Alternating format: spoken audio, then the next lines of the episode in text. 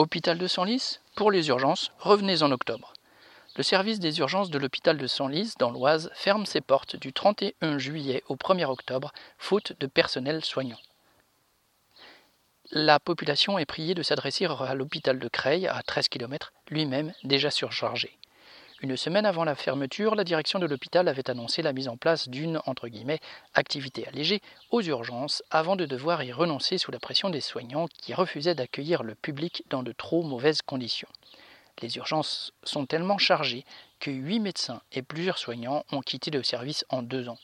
Les hôpitaux de Creil et Senlis avaient fusionné en 2012 pour faire des économies et de nombreux services ont depuis été transférés à Creil, la plus grosse structure des deux.